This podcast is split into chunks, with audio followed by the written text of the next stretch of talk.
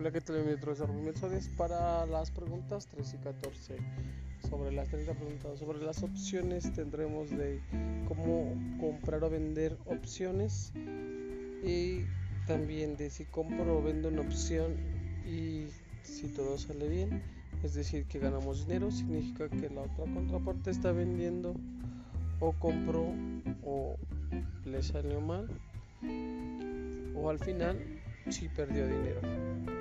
Viendo para empezar con la primera pregunta, eh, tenemos que dirigirnos directamente con miembros de la operadora Mexter, quienes cuentan con personal calificado que ha sido acreditado por esta bolsa para promover operar estos productos, quienes podrán asesorarle, asesorarnos y diseñar una estrategia acorde a las necesidades y esto lo podemos hacer mediante la página www.mexder.com y abrir una cuenta.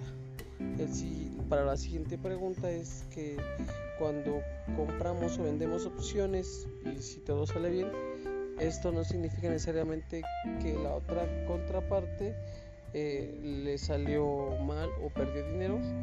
En cambio,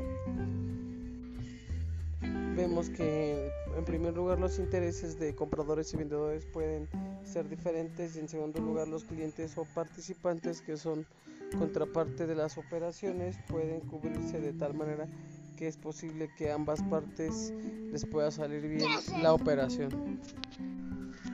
Y así finalizamos la pregunta 13 y 14 de las 30 preguntas sobre opciones y gracias por dedicarnos unos minutos y continuaremos con las siguientes preguntas más adelante en otros podcasts.